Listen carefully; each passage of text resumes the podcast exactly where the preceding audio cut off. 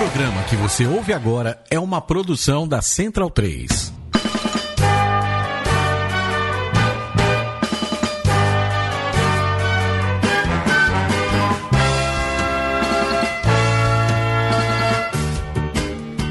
Olá, centralinos e portalenses, formem o Scrum, o Huck o Mo, organize a linha e vamos com tudo na nossa mesa oval de número 52, aqui unicamente pela central3.com.br, nessa semana de 14 de março de 2017, edição de número 52 da mesa oval, da mesa oval a mesa mais oval do rádio do Brasil.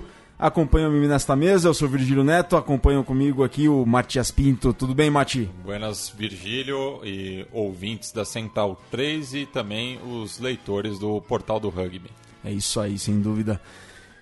Diego Gutierrez, olá, bom dia, boa tarde, boa madrugada, boa noite, onde, qual período do dia seja, olá. olá, Virga, bom dia, boa tarde, boa noite, boa madrugada. Então, a expectativa de um grande programa hoje, muita coisa para discutir, uma convidada mais que especial. Exato, convidada olímpica. Logo mais a gente apresenta. Vitor Ramalho, boa tarde, bom dia, boa noite, boa madrugada, tudo bem? Bom dia, boa tarde, boa noite, Virgílio. Chegamos com um programa especial, como o Diego falou, porque tem muita coisa de rugby internacional e também da internacionalização brasileira, eu diria, porque teremos também a convidada que participou recentemente de um torneio aí do, do, da seleção brasileira no exterior, Jogos Olímpicos. Mas vamos segurar o suspense. Você falou que tem suspense com um vídeo no Facebook, então tem suspense agora. Tem, tem um suspensezinho, mas antes de apresentar a nossa convidada, temos uma convidada também ilustre aqui conosco na nossa mesa oval, Maria Freire. Maria, obrigado pela sua presença, tudo bem? Eu que agradeço, estava com saudades, é sempre bom, né? Quando tem convidada aqui, eu sempre apareço. É verdade que você vai colocar a convidada na parede hoje? Ah, eu vou, né? Eu sou muito fã, então a gente quer saber tudo. Vai colocar o teco, vai, vai colocar no chão? Será que vai conseguir? Ah, será, né? Que eu tenho força para bater ela? Então vamos apresentá-la ao público. Raquel Cristina Corran, muito obrigado, boa tarde, bom dia, boa noite, boa madrugada. Uma honra tê-la Conosco eu tô até usando um óculos escuro porque é tanta luz aqui que ilumina nosso estúdio que eu até tô usando um óculos escuro. Tudo bem? Tudo bem. Bom dia, boa tarde, boa noite. Uh, é, pode ser o óculos escuro porque eu sou meio branca, né? Eu peguei pouco sol, mas tudo bem. Obrigado pela oportunidade. Vamos ver o que a gente pode discutir sobre rugby. Vamos lá, e antes de partir para colocar a Raquel e contar bastante da história dele, dela, Vamos à Colipídia, que Luiz Coli mandou a Colipídia desta semana. Vamos então aí o que, que ele coloca. 14 de março de 1978, nascimento de Maurício Coelho, treinador das, do São José Rugby Clube e por muito tempo treinador da seleção brasileira de Sevens, que disputou os Jogos Pan-Americanos em Guadalajara em 2011. Parabéns, Maurício, um dia muito importante, 14 de março. 14 de março de 1879, nascimento de Albert Einstein. Um, 14 de março de 77 nascia Jeremy Poe, 72 internacionalizações pelos Wallabies entre 98 e 2006 como hooker. 13 de março de 65, portanto ontem fez 52 anos. Gales derrotava a Irlanda por 14 a 8 numa partida que decidia a tríplice coroa em Cardiff. Gales não vencia este troféu havia 13 temporadas. Bom, na época eram cinco nações, seis nações vai ser tema do programa de hoje. Mas vamos começar aqui pela nossa convidada olímpica, convidada de gala, convidada de honra, Raquel Corran. Raquel, conta um pouco da história sua para o público da Central 3, para o público do Portal do Rugby, para o público da Mesa Oval. Você começou na cantera do Esporte Clube Juventude no futebol, né? E como é que você descobriu o rugby? Conta aí um pouco da sua trajetória. Apresente. E Virga, só, um, só um adendo e, por favor, faça a pronúncia correta germânica. Do seu nome. tá bom, meu nome é Raquel Cristina Corran. Mas o, o Virgílio já tá bem, já tá conseguindo quase pronunciar ele certinho. É, então, isso aí mesmo. Eu comecei jogando futebol no Juventude e quando, na época de crise, quando a Juventude acabou caindo no futebol masculino, eles acabaram fechando o feminino. E aí eu foquei só na faculdade. Como eu consegui bolsa em Caxias do Sul, me foquei em estudar. E numa dessas oportunidades de ajudar colegas da profissão, que uma menina me convidou para jogar rugby. Ah, e aí eu comecei a jogar no Serra Rugby Clube de Caxias. Aí joguei com elas o Campeonato Gaúcho. Aí surgiu a oportunidade de jogar o Valentim Martinez pelo Charrua, elas que me convidaram. Aí joguei com elas e nesse torneio, uma das meninas falou pra mim: Ah, Raquel, eu acho que tu deveria tentar entrar na seleção. Tu ainda tá crua de rugby, mas acho que tu tem potencial. Dá nome aos bois, dá nome à pessoa. Quem que te convidou pra, pra jogar no. É uma pessoa de quem eu sou muito fã, a Fernanda, a, que joga ainda. Joga não, agora ela acabou de ter filhinha. Ela tenta se aposentar já há um bom tempo, mas a gente não deixa. então, de quem tá eu lá sou com, muito com fã. Serra ainda. Não, a Fê é do Charrua. Ah, do Charrua, ah, tá. Aham. A Fernanda dentista. Aham, essa mesmo. Sou muito fã dela e ela que foi uma das assim, que sentou e conversou comigo e falou: ah, acho que tu deve tentar. E aí, segui o conselho dela com uma ajuda de amigas de Caxias do Sul, a Alexandra, Alexandra, ela vai me bater se eu falar Alexandra o nome dela. Ah, ela e a Carlinha, Carla Sagaz, foram quem assim mais se empenhou para ajudar a arrecadar dinheiro para eu poder vir para São Paulo para fazer o teste. Ah, eu também tive o apoio do pessoal do Serra. Eles também me ajudaram uma porcentagem para eu poder ter essa passagem e poder fazer o teste para começar a jogar. Aí passei no teste e começaram a me chamar para alguns treinos. Mas aí em 2013 eu só só treinava, não não participei de nenhuma competição. Aí em 2014 o treinador falou para mim: ah, se tu quiser ter chance de disputar algum torneio internacional, tu precisa ter mais volume de jogo, precisa disputar o brasileiro. Aí, como o Serra não jogava o brasileiro, eu pedi para as minhas do Charrua se eu poderia jogar com elas. Então, a partir daí, que eu comecei a jogar oficialmente pelo Charrua, que agora é meu clube. E aí, começou, aí eu joguei universitário, Mundial Universitário em Kazan, que foi até Olimpí a grande Olimpíadas universidade. Universitárias, é. A última vez que teve rugby. Verdade, a última. E foi Então, pra Rússia, sensacional. é, exatamente No isso. meio Minha da Rússia. Minha primeira viagem internacional pra Rússia foi muito legal. Foi uma boa oportunidade. Aí depois disso eu joguei meu primeiro WS, que foi Dubai. Portanto, a gente tá falando de 2013. 13, isso. É, foi, o Universiade foi metade de 2013 e. Aí o Dubai foi final de 2013. Logo depois da Copa do Mundo, na verdade. Da É, Copa do Mundo isso. 2013, aí você não tava, e aí você jogou a Universidade na sequência. Isso. Até os links foram diferentes, né? É, eu participei do treinamento da galera que foi, mas não fui chamada. Ó, 2018 tem mais uma aí pela É, calma é. Tô, tô aí na luta pra, pra tentar. Ah, e aí, depois disso, eu comecei a jogar e joguei todos os, ah, todas as etapas, quase todas as etapas do circuito que a gente participou. E até hoje, aí tive a felicidade de poder jogar a Olimpíada, de estar lá. Foi uma, uma excelente experiência, uma oportunidade incrível. E agora a gente está como membro fixo do circuito e estamos aí, já jogamos três etapas. E Raquel, só é, aí pensando agora só no lado pessoal também, é, você já ganhou duas vezes, se não me engano? Duas? O prêmio do Troféu Brasil ou foi uma? Eu ganhei uma vez Uma. como revelação e Ah, duas isso. vezes como melhor jogadora. Isso, isso mesmo, exatamente. Uma com- Foi seguido, na verdade, né? Exatamente. Os três anos seguidos, Foi. exatamente. É. vai ter agora, mas o prêmio deve ser em breve. Até eu perguntei hoje, deve rolar neste mês ainda. Vamos ver quando é que a O- confederação é, anuncia. Eu vejo a Raquel atuando tanto pela seleção brasileira, pelo clube na época do Charrua, e eu fui surpreendido hoje, porque eu perguntei a idade pra ela ali nos bastidores antes de começar o programa, o Diego tava junto, e a Raquel falou assim, tenho 24 anos. Eu falei, uau. Pra mim ela tinha muito mais, é tanta, tantas vezes que eu vejo o nome dela na seleção brasileira, ela atuando. E aí a Raquel, eu- a gente perguntou pra ela, eu e o Diego perguntamos pra ela se ela imaginava um dia que é, isso ia estar acontecendo na vida dela. Tá aqui em São Paulo, jogando pela seleção brasileira de rugby, ter disputado os Jogos Olímpicos. E aí você falou, quando você se reúne com a família, o que, que vocês comentam lá, Raquel? É, então, isso até. ah, na- eu não contei, faz parte da minha história, mas eu vim do interior de Santa Catarina. Maravilha, De né, a cidade? Pinhalzinho. Pinhalzinho. Pinhalzinho, do ladinho ali. Onde se fala, É, então, a da, eu vim de lá, lá de Pinhalzinho, e é uma cidadezinha muito de interior, e eu morava no interior do interior ainda. Então eu era da roça. Que até as minhas vezes brincam, né? Que eu sou colona da roça. né? Eu vou procurar Ah. Pinhalzinho aqui. É, Vamos então, lá. aí eu era simples do interior. Eu sempre falava pros meus pais que meu sonho era poder vestir amarelinha algum dia. Mas naquela você pensava época- de futebol na é, época. Com certeza de futebol, porque eu nem imaginava o que que era rugby, nem sabia que isso existia. É, a minha opinião era das pessoas em geral hoje em dia ainda, tipo, ah, tem rugby no Brasil? é. Aí, agora sim, quando a gente reúne com a família pra conversar, que a galera todo mundo fala, nossa, tu tá viajando o mundo, tu tá conhecendo tantos lugares, lugares que a gente jamais poderia ir bancando ou conhecer.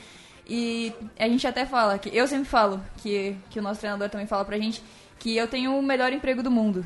Porque eu me divirto no que eu faço e ainda conheço o mundo fazendo isso. Ó, vamos mostrar, então... vamos fazer Pinhalzinho ficar mais conhecido aqui, ó. Pinhalzinho, ó. Cidade Capital da Amizade, fundação em 7 de dezembro de 61. Quem nasce em Piauzinhos, gentílico é Pinhalense. Vamos lá, ó, Unidade Federativa Santa Catarina, mesma região do oeste catarinense, municípios limítrofes, Modelo Saudades, Nova Erechim e Águas Frias, distância até a capital Florianópolis, 670 quilômetros. População, 18.284 habitantes, cidadãos ilustres, Raquel Cristina Corran.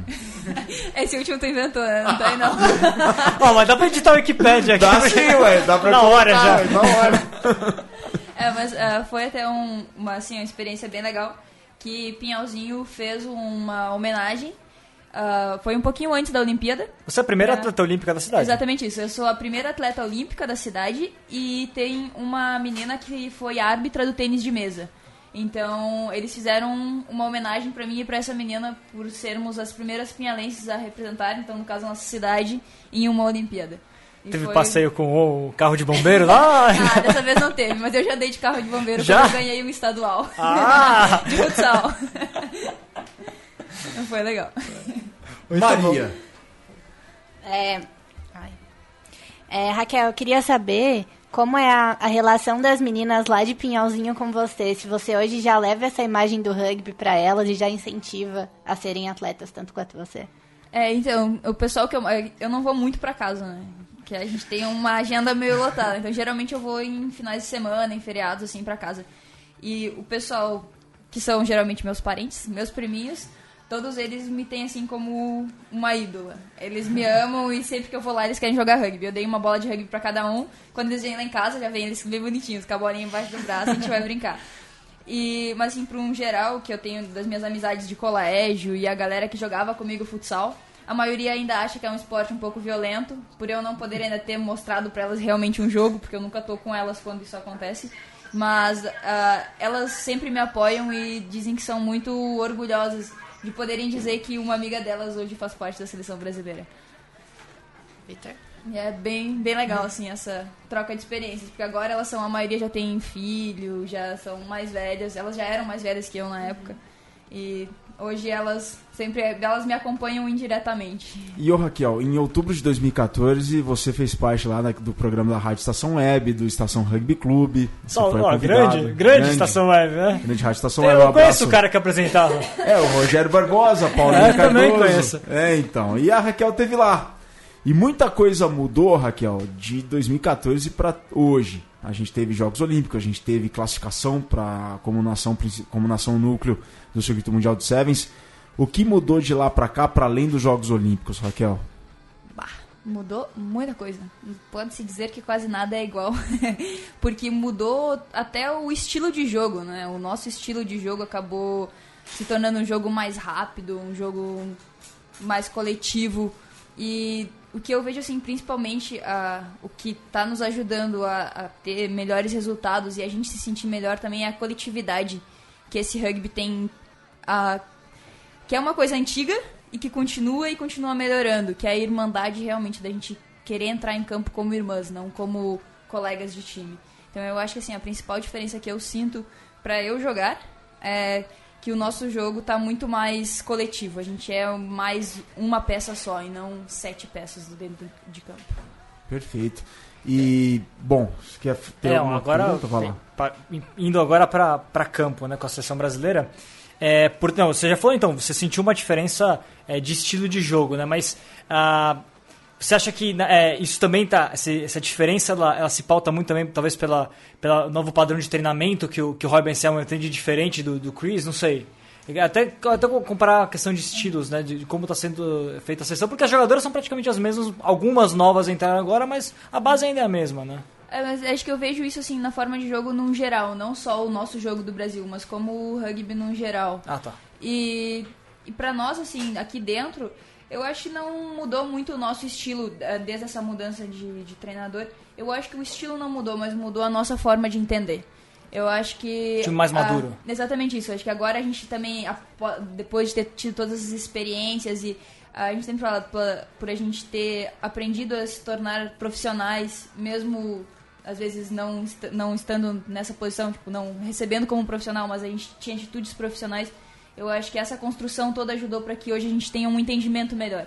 E a, acho que a principal diferença que eu vejo é essa, é a gente tá se sentindo mais leve porque a gente entende melhor as coisas. Então, eu acho que isso acaba refletindo dentro de campo. Vocês não olham mais para Nova Zelândia, para Austrália, para Inglaterra e falam, nossa, elas são outro, é outro mundo, a gente está aqui só é, convidado aqui, tentando fazer alguma coisa. Vocês olham para elas, não. É, é, somos iguais todas e, e é, a outra a atitude talvez se reflita mais nesse lado, se você quer dizer? Ah, isso aí, não. A gente olha para elas tipo, ah, Conheço só, só e... espera, espera um momentinho pra te tropeçar que a gente vai ganhar de você. aquela, ali, é. aquela ali tem deficiência em X, Y, Z aí, é, a outra não... isso, a gente já conhece, a gente sabe elas não são nenhum meta-humano. Elas são que nem a gente, tem duas pernas, dois braços e uma cabeça, então... E erram. Uh, é exatamente isso, e elas erram também. Então, quando a gente consegue uh, se manter bem estruturado e botar pressão nelas, elas erram que nem a gente. Então, a gente consegue defender elas. Então não é a gente consegue atacar. Elas não são pessoas de outro mundo. Hoje em dia a gente já consegue olhar para elas e tipo, tentar armar uma estratégia para passar por cima. Um salto psicológico, ah. portanto, do Brasil. É, eu acredito sentido. que sim. Bom, e o Brasil fez uma boa participação, tem feito boas, bons jogos, boas participações no circuito mundial de sevens e está apenas dois pontos atrás da Espanha. O que, que é. Quais são os calos nesse, nesse pé? Quais são as pedras no sapato que a seleção brasileira tem enfrentado nesse primeiro ano como nação núcleo do circuito mundial feminino, Raquel? É, acho que a gente. Uh, começando agora, a primeira vez que a gente tem a oportunidade de jogar todas as etapas, a gente acabou, acho que, sentindo um pouquinho também o cansaço de participar de todas. Mas eu vejo sim como muito positivo da gente tá vendo que são os mesmos adversários que a gente já enfrentou no, no passado. Então a gente está tentando cada vez mais focar no, nas nossas fortalezas para a gente conseguir melhores resultados. E uma coisa que uh, a gente leva como bastante brasileiro mesmo, que a gente pode não ser as melhores em técnica, a gente não é as melhores em velocidade ou força, mas a gente é o time que mais tem coração. Então, o que fez a gente ganhar da em Sydney, que foi assim a nossa melhor participação, que a gente ganhou da, da Espanha na semifinal. Que foi ali, ó, na garra, quase no último minutinho de jogo. Era da Inglaterra e, também. E que a gente ganhou da Inglaterra no, no tempo adicional, que até, não sei se todo mundo sabe, mas a gente empatou o jogo na última bola do jogo e foi isso que levou pra prorrogação. E aí na prorrogação a gente conseguiu ganhar delas. Foi 100% coração, porque perna ninguém tinha mais. Então foi tudo. Uma olhou pro lado da outra, tipo, tô contigo e vamos, que vai dar certo. Maravilha. Maria, quer fazer alguma pergunta sobre o rugby feminino no Brasil, a visão do, da Raquel, ou você tem alguma coisa aí preparada já? Eu quero. Aliás, gostei da sua camisa, viu? Ah, você gostou? Fight like a girl. É, eu, tenho, eu tenho uma dúvida juntando as duas perguntas. Eu sempre eu acompanho a Raquel no Facebook, né? Aí eu vejo. Jornalistas.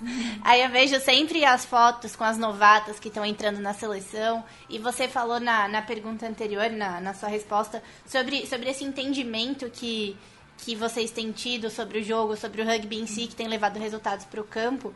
Mas é, quando, quando vocês recebem essas jovens, essas meninas que vão ser o futuro, vocês estão repassando tudo isso? Como é esse acolhimento de vocês? É exatamente isso, que a gente sabe que. É, a gente até brinca que hoje a gente tá ficando velho. e a gente precisa ter. Uh, meninas, as meninas mais novas têm que estar preparadas para assumir esse lugar. E nem até a gente treina no NAR com, com as meninas mais novas do desenvolvimento. E o que a gente sempre tenta passar para elas é toda a experiência que a gente tem e a gente sempre tenta treinar com elas para que elas se acostumem também com, com um tipo de cobrança ou com um tacle talvez mais duro e a gente sempre recebe todo mundo, do mesmo jeito que a gente pega a energia da, que a gente fala das crianças, a gente pega a energia das crianças pra gente treinar melhor, a gente chama elas e a gente tenta passar essa nossa experiência. O que é esse novo entendimento? Qual é esse segredo tático novo do Brasil? Na verdade, o nosso segredo é abrir a bola até a ponta.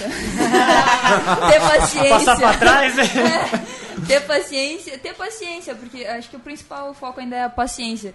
Porque a gente sabe passar bola, a gente sabe fazer um cruze, a gente sabe correr. Então, se a gente tiver paciência, os buracos vão aparecer em algum momento. A gente só precisa trabalhar e cansar a defesa. É, isso, isso é sempre um tema recorrente que a gente já viu isso tanto na seleção masculina quanto a feminina, quanto como o Brasil tem dificuldade para finalizar as bolas. Quando chegar nos 5 metros, pontuar. E seria um pouco isso. Que... É exatamente isso, mas eu acho que a gente melhorou muito isso. Uh, antigamente era muito isso, a gente chegava nas 5 e pick and go, pick and go. Não, é paciência. É nesse momento que a gente, tipo, respira, paciência, abre a bola, faz uma fase. Nem que às vezes a gente recue 5, 6 metros para depois avançar 10. Então eu acho que esse é o, a, a maior chave que a gente acabou deixando, né, entendendo, né? De que nem sempre é tudo em alta intensidade e nem sempre o jogo tem que ser só vertical. Então a gente tem que abrir um pouquinho e ter calma então, para ver o que está acontecendo. Já amarrando vitória sobre a Inglaterra. É, aliás, eu nem vou, nem, nem vou falar o que o portal vai reservar em breve aí, porque a gente está produzindo uma, uma série de vídeos, pessoal vai ficar esperto aí, porque vai ter coisas legais. Mas essa vitória contra. É sobre o assunto, né? Os maiores, talvez aí. essa vitória contra a Inglaterra, vocês consideram a maior vitória é, mais importante, talvez. Não, mas não, mais importante, certamente, é, até já vou até antecipar, talvez seja a classificação lá nos Jogos Olímpicos contra o Japão, né? Mas mais importante em termos de, de peso do adversário derrotado que vocês já tiveram. E aí a emenda, é, como, é, como é que você viu a vitória? O que, que fez vocês ganharem da Inglaterra? Bom, eu já jogo com a seleção há quatro anos, é isso? Mais ou menos, três, é, quatro anos. É. E toda vez que eu jogo contra a Inglaterra, eu sempre saía de campo com, aquela, com aquele gostinho de puta, dava pra ter ganhado. Dava pra ter ganho. Tipo, a gente sempre uh, fez placares apertados com a Inglaterra. Eu acho que por causa do estilo de jogo delas e o nosso estilo também. E eu sempre achei que a gente poderia bater elas. E a gente conseguindo essa vitória, óbvio que pro rugby brasileiro é um grande feito, porque querendo ou não, a Inglaterra é o berço do rugby. Então, é, pra gente ganhar da Inglaterra foi. Nossa, né? Só que aí a gente ainda tem que continuar mantendo isso. E Desculpa, agora outra pergunta esqueci. É, qual, qual, que foi, qual que foi a. É, qual que foi para você o, o, motivo para o Brasil conseguir a vitória? Onde vocês, onde vocês encontraram a fragilidade da Inglaterra para explorar e ganhar a partida? É, foi o que eu falei antes pro Virgílio, a gente ganhou com o coração. Porque o, o plano de jogo, no caso, isso era. A ideia era tentar cansar elas, porque elas são maiores. Então. E a gente treina físico pra caramba. É. Então, pelo menos nisso, nosso físico tá bom. E a ideia era realmente tentar cansar elas pra gente conseguir achar esses espaços para marcar. E uh, o jogo nada mais foi que isso. Elas estavam a dois metros do try, para elas fazerem o try antes de acabar o tempo e fechar o placar e ganhar da gente. E a gente conseguiu segurar elas ali, recuperar a bola, elas recuperaram de novo, a gente recuperou de novo tudo isso em menos de um minuto de jogo e a gente conseguiu fazer o try pra, pra ganhar. Então eu digo que é muito isso, é muito coração da gente não desistir nunca. Enquanto tem um pinguinho de tempo, uma pequena oportunidade que seja, a gente vai estar tá lutando para conseguir ela ainda. E aí, só emendando, é, como é que você compara então é, Sydney com Las Vegas? É porque o Brasil venceu a Inglaterra, todo mundo ficou. É. O Brasil, então cuidado. E aí em Las Vegas o Brasil venceu a Argentina, mas o que você sentiu ali talvez tenha faltado para conseguir mais um resultado do, do gênero?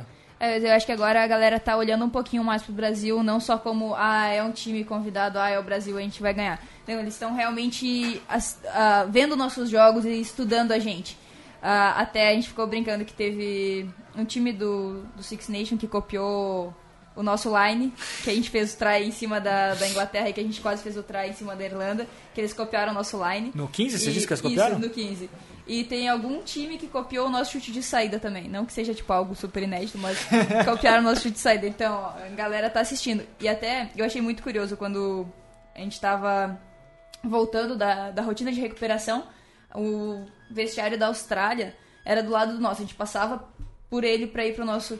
E eles estavam vendo um jogo do Brasil. Eles estavam vendo um jogo nosso. então eu falei, poxa, a Austrália, que é time top, assim, tá se preocupando Olímpica. com a gente. É, Charlotte tá Casley, Estão se preocupando com a gente, então eles já estão olhando agora pro Brasil. Então acho que esse foi um dos motivos da gente não ter conseguido de novo ganhar da Espanha e da Inglaterra em Vegas. Porque agora os times estão olhando mais pra gente, eles estão estudando mais, sei lá, eles sabem quem, quem já é um jogador que é mais ameaça, já estão botando uma marcação um pouco maior. Então a gente tem que continuar evoluindo pra não deixar os adversários nos estudarem tanto e matar nosso jogo. Bom, Raquel, antes de ir para o primeiro intervalo da mesa oval número 52, quem chuta melhor, Moisés Duque ou Raquel Coca? Oxe, faz tipo de pergunta. Ele chuta com tia, eu, eu dropo. Pode ser assim? Opa, então. Ele, é melhor, ele é melhor no tia ou no drop, pode ser? Eu acho que a resposta é Raquel, então, hein? É, é, também achei, também achei. Não, não, não. defende. Ele, eu sou fã dele, acho ele um mega jogador, super pessoa, gente boa também. E não, não me atrevo a fazer comparações. Bom, já que não se atreve a fazer comparações, a gente vai para o primeiro intervalo da mesa oval de número 52 com Raquel Corran. Já já a gente volta para o segundo tempo da nossa mesa oval.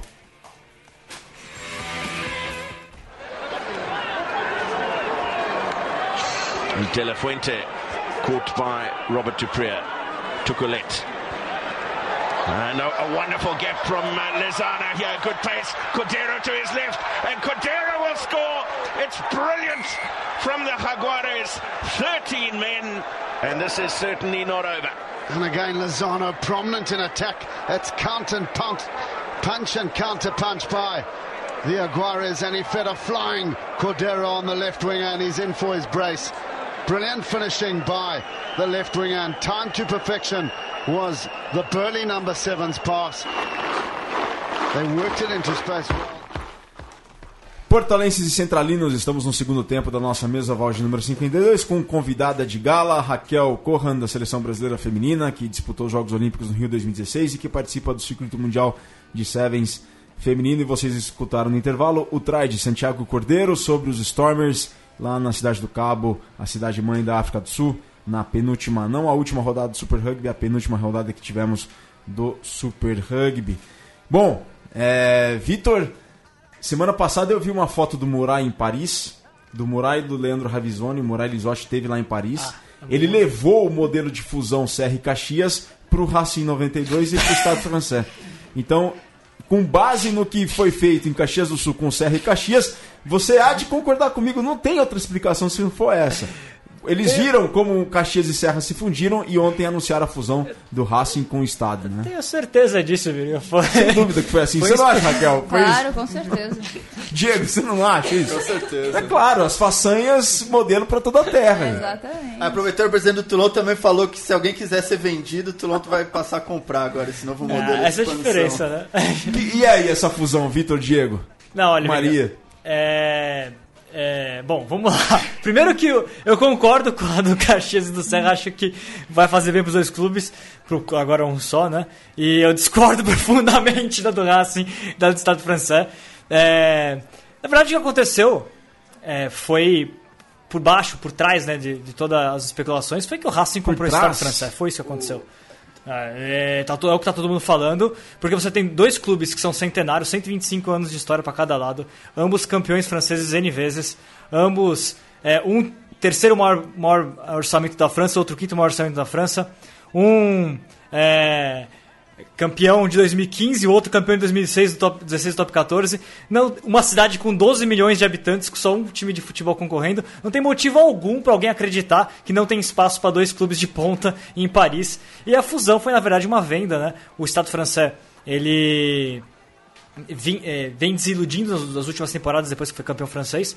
O, te, o, o, o, presidente do Estado francês, ele desde que assumiu essa função, é, vem sofrendo no cargo. Ele não, o Estado francês teve um pico com o Max Guazzini, depois do Max Guazzini o time afundou administrativamente, em termos de público também, não conseguiu fazer mais ou menos o trabalho de marketing, e aí ele fez uma solução que, na minha opinião, e aí eu vou falar, porque a gente viu que, que tá, toda a repercussão negativa que está tendo nas redes sociais, vai ter greve de jogadores do Estado francês agora, foi, foi uma decisão quase até covarde da parte dele de não de resolver né, a história de um clube do tamanho dele vendendo para o rival. Foi isso que aconteceu e, infelizmente, é, a gente teve que lidar com uma situação bem desagradável no rugby mundial agora, né? É, a forma como isso foi feito um pouco estranha. De um mês também. É, um anúncio muito rápido, é, e com isso os jogadores do Staff francês, seguindo as tradições francesas, estão em greve é. e falaram que não vão, não vão mais treinar e não vão mais entrar em campo. Imagina. E eu conversei com os meus insiders. Ah, por favor. Ah, os insiders.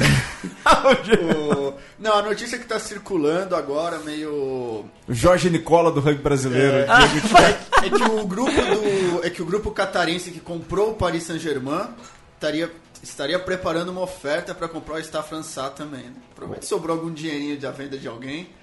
E nesse sentido, os clubes teriam feito o meu acordo para o Stade Français não ser vendido para os árabes, de juntar as duas equipes meio como uma proteção e o medo do Racing de que com essa injeção de dinheiro do, do, do, do, do Qatar eles acabassem ficando em segundo plano. Mas acho que, além da questão ética e tal, foi uma fusão feita de uma maneira toda meio desastrada. Isso um dia alguém chegou e. É, um dia alguém falou pro Cruzeiro: olha, a gente vai fundir você com o Atlético na semana que vem, então é Belo Horizonte Futebol Clube agora, sabe? Um negócio bizarro é, que, que aconteceu. abre também uma série de questões mais práticas, do tipo, então, vai cair só um time, vai subir dois, como vai ficar essa vaga, então. Os próprios atletas, as equipes patrocinadores, porque provavelmente deve ter atletas patrocinadores que já têm acordos Sim Imagina no mesmo. É, já tem acordos? Continua, desculpa. É, tem acordos e uma coisa bem emotiva dos próprios jogadores. O, de o Câmara falou que seria como como se tivesse morrido um parente, como se tivesse Dan Carter um... e Sérgio Paris no time, no mesmo time, hein? Imagina. É, bom, tem esse lado. Uma, é, uma, uma série de, eu achei bem legal, uma série de declarações muito emotivas dos jogadores, isso, uma coisa que não, não se vê muito isso.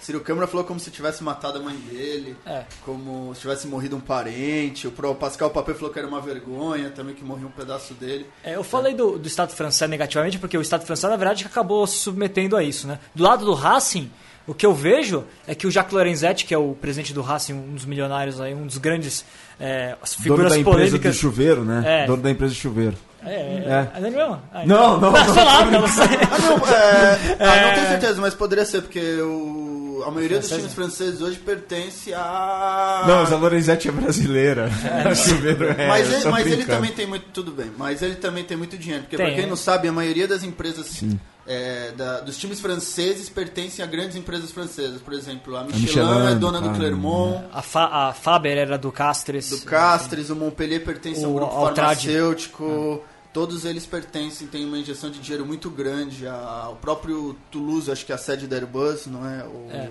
Toulon.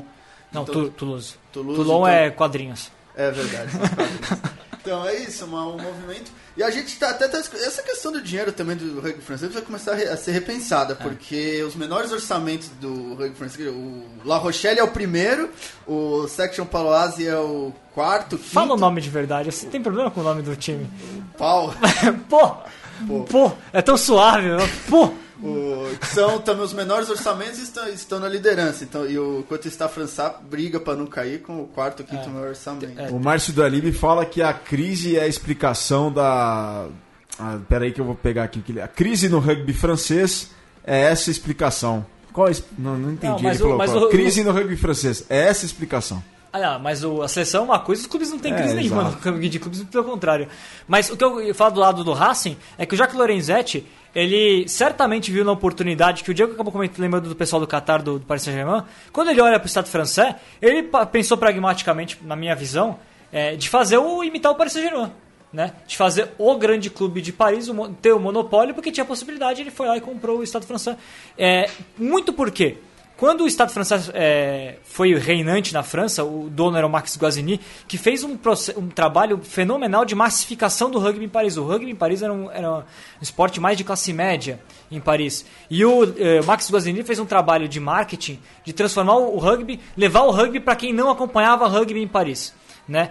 E desde que ele saiu do, do Estado francês, o Estado francês perdeu o rumo nesse sentido, os públicos caíram muito, não conseguiu manter, e aí que eu critico a, a gestão do Savary, que é, e eu não, e todo mundo, na verdade, tá, eu que está rolando na internet, né, de como que ele lidou mal com o clube e, e para resolver acabou fazendo o que, o que fez.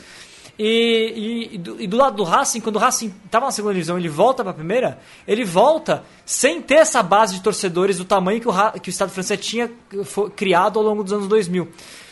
E para ele, na hora que ele traz o Estado francês para ele, ele aposta que ele vai virar o único clube de Paris. Então é uma jogada também de aumentar a base de, torcedores que ele tinha mais, mais problemática do que do lado do Estado francês. Era menor a torcida do Racing. E ele fez dessa, dessa maneira, o que eu acho que pode ser um, pé, um, um, tiro no pé, porque eu não acho que muitos. Eu já até conversei com um amigo meu que torce pro Estado francês, francês falou que não vai mais torcer para ninguém se isso acontecer mesmo. Porque, de fato, você olha pro seu time ele é vendido dessa maneira, você perde a, perde a graça de você querer torcer para qualquer um. Eu não sei se vai aumentar o número de torcedores, não. É um problema para se pensar nesse novo time. Bom, citamos aqui não, alguns gestores. Ele não é dono Fala. da Lorenzetti, mas ele também é milionário. Ele é dono de uma holding de investimentos imobiliários. Falei brincando, Eu Lorenzetti. Não, mas acho Bom. que é importante entender isso, que os times franceses têm donos e que são... Sim, são clubes empresa, né? São, são clubes per, pertencem a, pertencem é, a grandes é, conglomerados. É, e muito isso, dos milionários, das Sim. cidades, todo, uma grande maioria pertence a pessoas. Assim como, a, por exemplo, o Bayer Leverkusen pertence à farmacêutica alemã no futebol e o PSV da Holanda pertencia à Philips, né? Não pertence mais. Bom, o Wolfsburg também, a mesma coisa. Bom, a gente falou de gestores e eu sei que a Raquel tá longe disso, tá? Tá longe de encerrar a carreira. Mas você pensa numa carreira de gestora do rugby feminino depois? Você já pensa num pós-carreira, Raquel? Você tá com 24 anos, tem muito pela frente ainda, mas é um tema que a gente até falava com a Marjorie quando teve aqui. Maria, que, como é que você podia complementar essa pergunta? Como é que é você, como é que a Raquel vê a questão da administração, da gestão do rugby feminino no Brasil e se ela pensa um dia estar tá do outro lado do campo?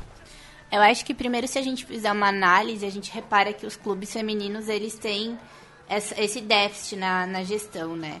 Às vezes os... O, e, e às vezes isso gera menos investimento interno para os times femininos, né? Não é, não é tão raro acontecer. E, e daí a gente sempre fica na esperança de, ah, alguém saiu da seleção, será que agora vai ser treinadora? Será que agora vai fazer a gestão do clube para alguma coisa melhorar para dentro do feminino? E eu acho que é interessante essa pergunta, assim, porque nós, é, eu me incluo, né, jogadoras, meras jogadoras universitárias, enfim, a gente sempre fica com, com esperança, né, da, das meninas que saem da seleção para a gente conseguir, para esse trabalho da, da pirâmide começar e um dia a gente conseguir fazer isso na base, no universitário também, queria entender isso também. É, uh, não pretendo me aposentar não, quero deixar isso bem claro. Mas uma coisa que é de planejamento a bem longo prazo, que até já tinha conversado com o pessoal de Pinhalzinho, que na verdade a minha ideia é quando eu realmente me aposentar, é tentar difundir mais o rugby. Uh, infelizmente não pretendo trabalhar com alto rendimento, não. Eu, uh, eu gosto muito de crianças e idosos. Então, e eu sou da área da educação física. Mas o meu plano real é difundir mais o rugby pelo Brasil, principalmente Santa Catarina, começando com essa microrregião. Então a minha ideia é levar uma escolinha para lá, começar a difundir mais em cidades menores, em colégios, tentar levar o rugby para as escolas, o que já está acontecendo hoje, né? Mas levar isso mais para o interior. Então a minha ideia para um futuro é mais essa, é difundir o rugby para lugares menores. Você e... sente falta de mais mulheres na área da gestão, na área da preparação física? Você sente essa falta aí, Raquel? Você observa isso e sente falta? Uh, sim e não. Eu acho que assim, tem uh, mulheres muito boas que estão trabalhando já e tem homens muito bons que estão trabalhando. Eu falo, tipo, pensando na parte de preparação física, quem trabalha com a gente, a, a, o Agora confundi os dois, né? O Ari e a Turola, para mim, são duas pessoas incríveis. E são um de cada gênero e são duas pessoas que complementam muito o nosso trabalho. Uh, tem meninas que eu conheço que dão treino para times universitários e tem meninos que eu conheço que dão treino para times universitários. Uh, eu acho assim, que talvez seria que a gente sente mais falta é mais assim das meninas que se aposentaram, talvez continuar trabalhando em algo assim para difundir mais o rugby ou para como treinador ou como administrador de um clube. Uh, que nem o que eu vejo no meu clube, é, são as próprias atletas que ainda jogam que estão ajudando na administração. Ou algumas que pararam de jogar por um tempo que ajudam na administração. No, no, no meu clube eu sei que funciona assim e em poucos clubes que eu conheço também funciona mais ou menos assim. Então, uh, quem é realmente coração do rugby acaba ficando e trabalhando com de alguma ajudando de alguma maneira. E mas pessoas acho que no geral, não só mulheres. Eu acho que tanto mulheres como homens também, gente, essa carência de tu é atleta de alto rendimento, tu terminou de ajudar, de continuar ajudando a evolução do, do rugby no geral. Não, eu, não, eu queria acho que a gente tá fazendo uma, uma, uma confusão.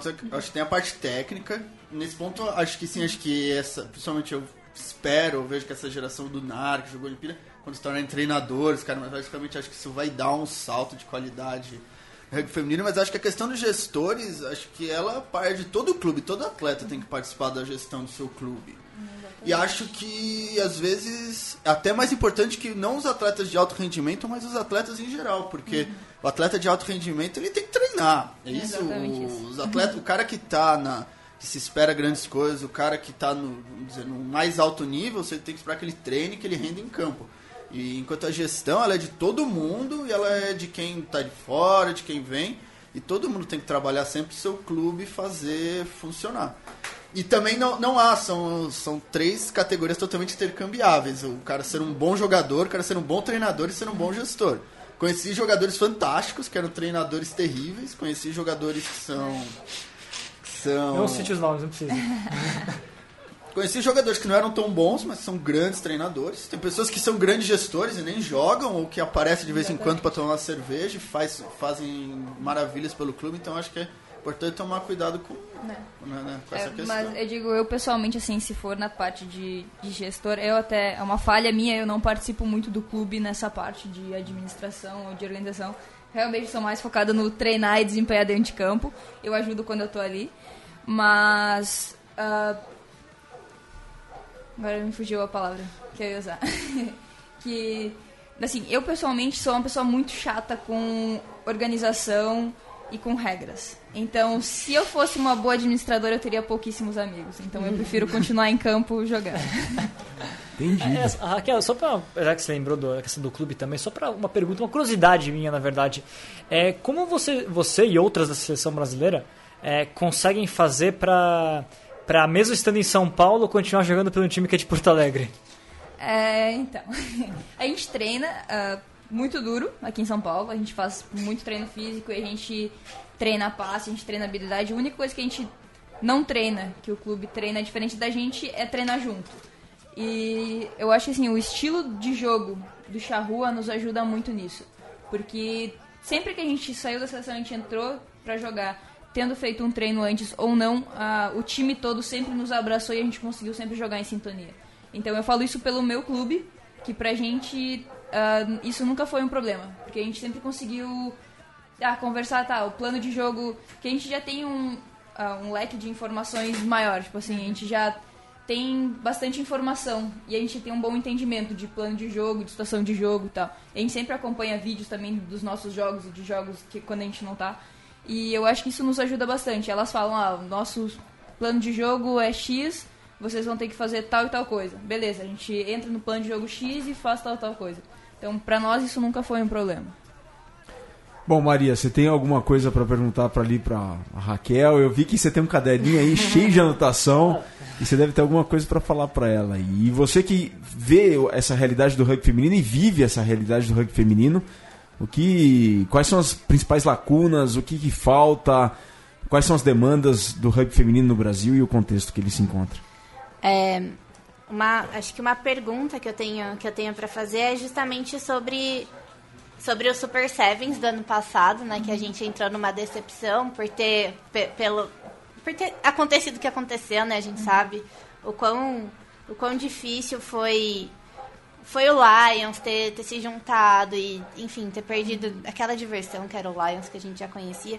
E se isso deu, deu uma desestabilizada dentro do, do time internamente, ou se, e, se para esse ano vocês melhoraram vendo o calendário novo. Melhoraram, assim, é, é, acho que talvez emocionalmente, não em questão de, de, de jogo nem nada, mas, mas se ufa, deu um alívio, assim, né, em ver o calendário novo. É, eu vejo assim pelo nosso clube ano passado foi uma confusão, né? Toda essa história do Super Sevens ia ter, não ia ter, quantas etapas ia ter, não sei o quê. E, mas a gente teve também a entrada de muitas meninas novas, uhum. com pouca experiência.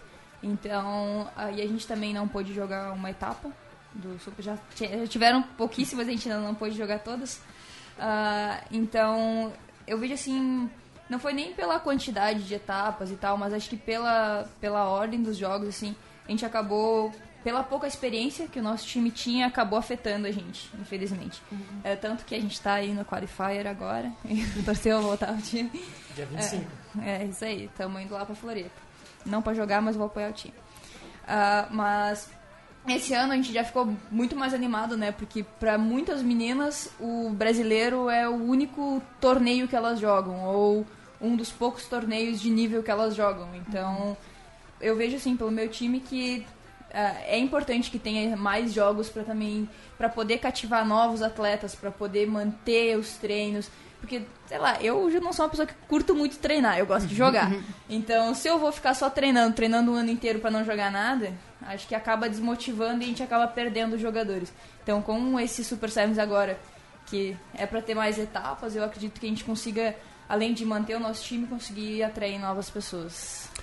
Bom, pessoal, a gente vai agora para o segundo e último intervalo. Na sequência, no terceiro e último bloco, no bloco derradeiro da Mesoval número 52, rugby internacional e, claro, um pouco mais de opinião de Raquel Rocan. Já já a gente volta. Oh, qui accélère, qui vise un fort oh. qui résiste au plaquage. Formidable Oh, quel travail de Campagnaro qui va inscrire un essai magnifique pour l'Italie Crochet intérieur sur le dernier arrière Brown. Il finit dans un but. Ah, il se le fait tout seul. Hein. Déborde renverse, crochet intérieur. De volta no terceiro e derradeiro bloco da mesa Val de número 52, vocês ouviram a narração da France. France, como é que fala dois em francês, Victor? De. De. Da France 2, do trai de Campanharro sobre a Inglaterra no Seis Nações. Esse é Campanharo. Campanharo, virou Campanharro no, 2017, no Seis Nações 2017. É sobre os Seis Nações que a gente fala agora com os maiores especialistas dos, do rugby internacional da América do Sul e das, das três Américas. Temos aqui Diego Gutierrez e Vitor Ramalho.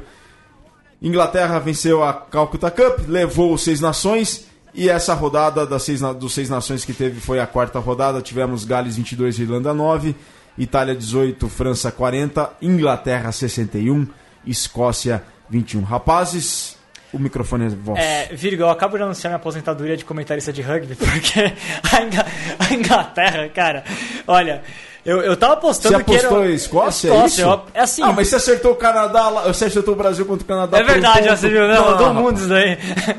eu botei Brasil por um ponto contra o Canadá, se eu que acertei, não. Enfim. É... Não, o...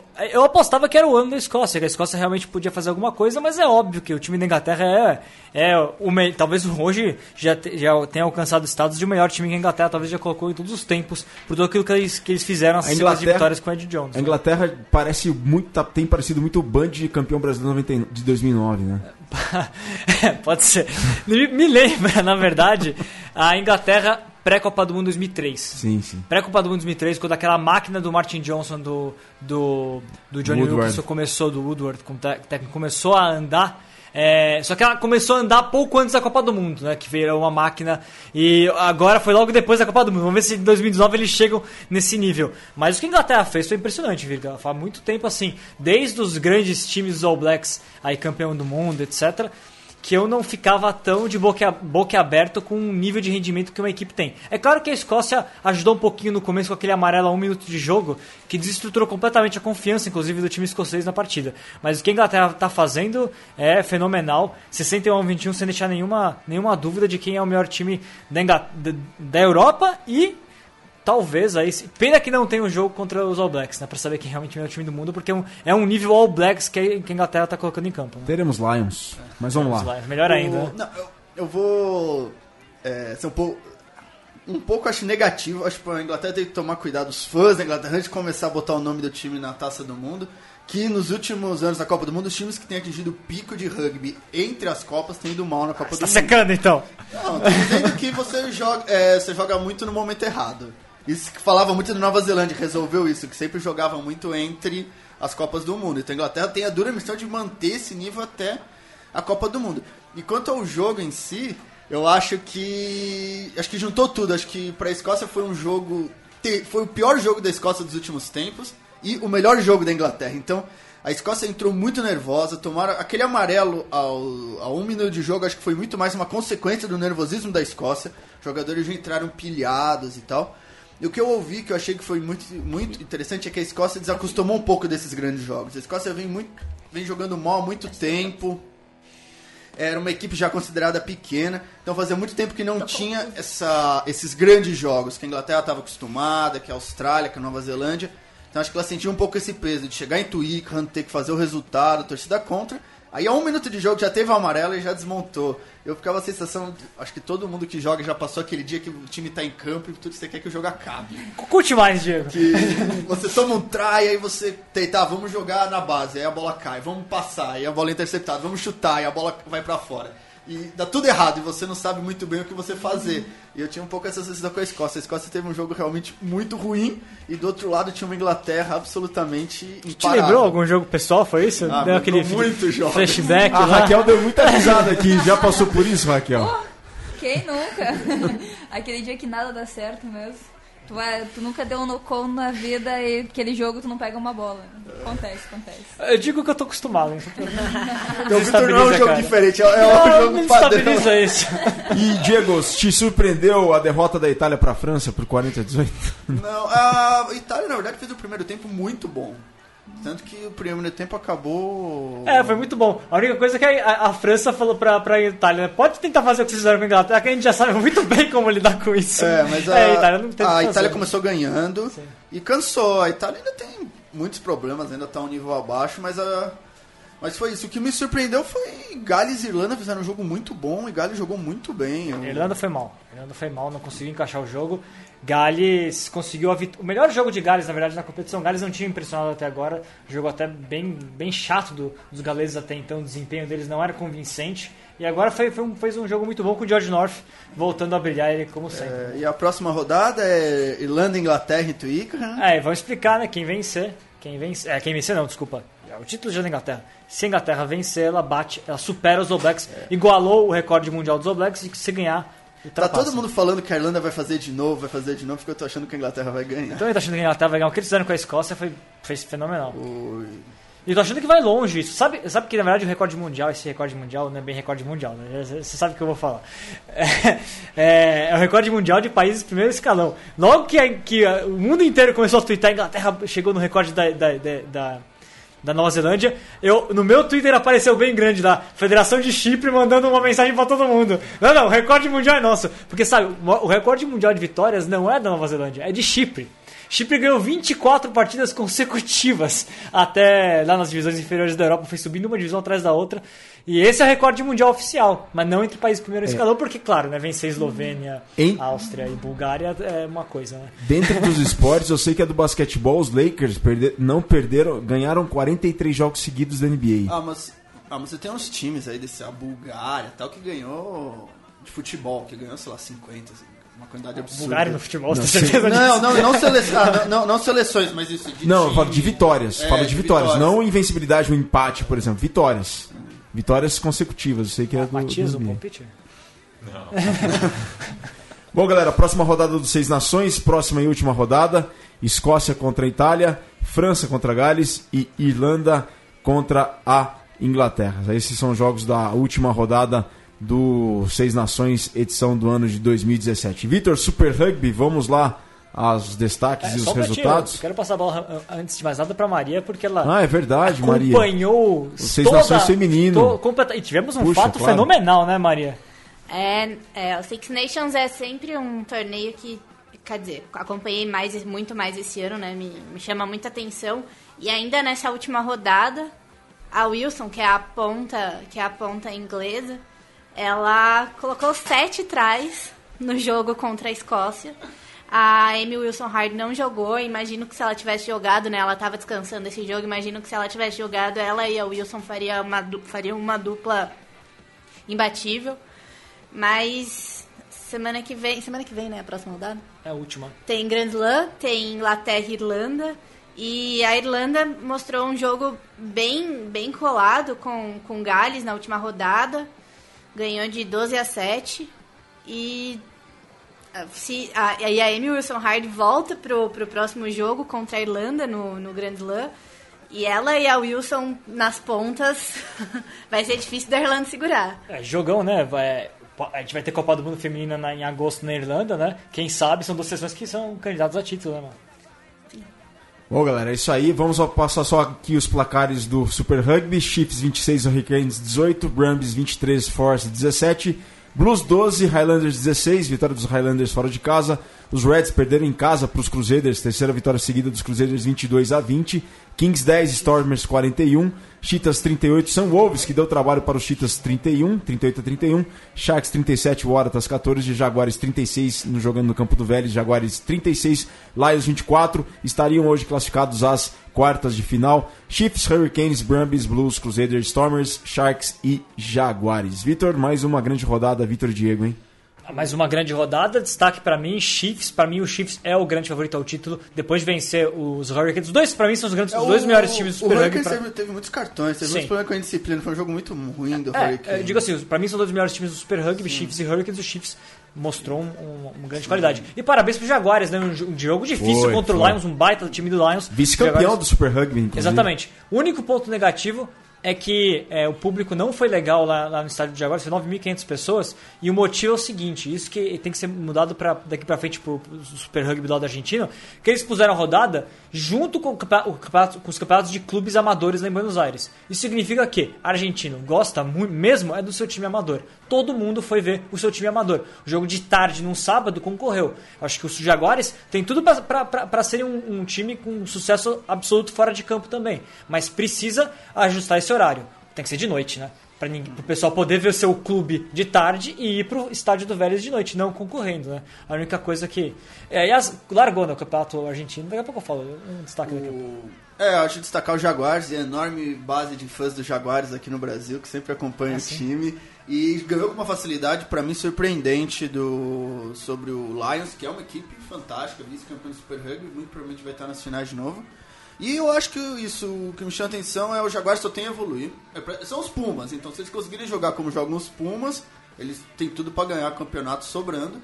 E destacar o que mais? A fase terrível dos australianos começaram de novo é, muito é mal. Complicado, é. Estão é, sofrendo, sofrendo um pouco que sofreram os africanos, estão perdendo uma quantidade absurda de jogadores para a Europa.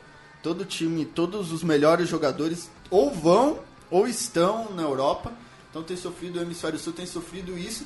E vai ter a reunião, acho que mais. Eu soltei hoje a notícia, né? É, mais, mais mês, menos mês, eles vão anunciar um novo formato que para tentar a missão impossível de fazer um time jogar no Japão, na Austrália, na África do Sul e no Brasil sem ele viajar muito. É. O que realmente eu tô ansioso para ver como o que eles eu soltei, fazer. O que eu soltei hoje, Diego, é que a, a, o boato que tá rolando, porque o presidente do. O presidente não, o CEO do Cheetahs falou isso para um jornal que uh, parece que eles vão reduzir de 18 para 16. Dois times vão rodar, todo mundo apostando que vai rodar o Kings e provavelmente o Force. E, e, que vão ser 16 times, todos contra todos, um turno só. Ou seja, viagem mesmo não vai diminuir, não. Eles só vão fazer o, o, o formato ser mais é, fácil de se entender. Todos contra todos é mais, mais tranquilo. A verdade é que olhando assim, as redes sociais, vendo que o pessoal comenta os fãs, o grosso assim, dos fãs preferia mesmo assim, a volta do Super 12 mandar é. embora. Japoneses, argentinos e um montão de time votar Super 12, todo mundo contra todo mundo. O bom e velho Tri Nations. É. Bom, galera, a gente está chegando na fin... A gente está chegando no seu final da, no final da mesoval de número 52. Maria, as considerações finais? É, acho que é sempre importante falar de rugby feminino aqui. Hoje a gente conseguiu falar com a Raquel e ainda falou de Six Nations e é isso. Vitor Ramalho, considerações finais. Duas considerações finais aí, meus dois destaques finais, já falei do agora do Super Rugby. Eu prometi, foi do Pato Argentino Nacional de Clubes, começou, publiquei no portal, lá tem vários vídeos pro pessoal ver como é que é o rugby amador lá da Argentina. E o meu destaque, na verdade, o Matias vai, vai pirar aqui, porque ele é um cara que gosta muito de esporte portenho, esporte aqui da, dos nossos vizinhos. É, tem dois times uruguaios jogando no Campeonato Argentino e um deles venceu, o do Christian na segunda divisão. Ambos jogam a segunda divisão. 32 a 0 pro Old Christians em Tucumã contra o Cardenales. Old Christians que o pessoal conhece mais porque é o time do Milagre dos Andes, lá, o pessoal que tava é, no avião que e, caiu. E é, um, é um time muito forte no futsal também. Ah, é? No futsal uruguai, o Old Christians é forte. Então, parabéns pro Old Christians que saiu vencendo aí. O Old Boys é outro time que acabou perdendo pro Atlético de Rosário 35 a 26. E meu outro destaque é homenagem ao Diego do Bar, lógico, né? A Geórgia botou 55 mil pessoas é, no seu estádio para vencer a Rússia 28 a 14. Tudo aquilo que o Georgiano adora, né? Venceu a Rússia, acabou, acabou com a Rússia. Todo mundo lá agora. Aí agora 55 mil pessoas, maior que público da Itália. Aí a festa lá na Geórgia. O 7 é a Geórgia. o 7 é a Becasa e a São Geórgia, né? São. Diego Thierres. Ah, meu destaque é que sábado que vem tem é, Poli em Niterói pra, pra decidir quem é que vai jogar o Super 8, a última equipe que vai jogar o Super 8 esse ano. É, e esse fim de semana tem Super Sevens masculino. Grupo A, São José, Guanabara, Uberlândia, Farrapos. Grupo B, pa Pasteur, Desterro, Curitiba e Rio Rugby. Grupo C, SPAC, Jacareí, Rio Branco e Melina. Não, era só esse mesmo. Raquel, muito obrigado por, pela presença. Uma honra tê-la aqui conosco na nossa mesa oval. Muito obrigado mesmo e todo o sucesso do mundo, um excelente trabalho e êxito. Eu que agradeço a oportunidade de poder vir aqui falar de novo um pouquinho de rugby, contar um pouquinho da minha história. Queria aproveitar para, não sei se as meninas estão ouvindo lá em casa, mas agradecer que elas me liberaram da faxina para vir aqui conversar com vocês hoje. então, me obrigado por mais uma vez a gente poder falar um pouquinho de rugby feminino aqui. Matias, muito obrigado, tamo junto sempre, né? Valeu, Virga, e sempre lembrando, né, quem gosta da, do, aqui da Central 3, ouve tanto o Mesoval quanto outras produções da casa, entra lá em apoia.se barra central 3 com numeral é, e vê lá a, as possibilidades de nos ajudar com o financiamento coletivo recorrente, né? E sempre temos brindes para ser sorteados entre os, os apoiadores da Central 3. Inclusive, o Portal do Rugby já é, no, nos presenteou, presenteou um ouvinte com uma camisa dos Tupis. Valeu, Matias. É isso aí. apoia.se barra Central 3. É isso aí, a mesa oval de número 52 fica por aqui. Um grande abraço para vocês, centralinos e portalenses. Mesoval é sempre rugby numa cultura de rugby. Um grande abraço, até a próxima semana. Saudações ovaladas. Você ouviu uma produção da Central 3. Para ouvir a programação completa, acesse central3.com.br.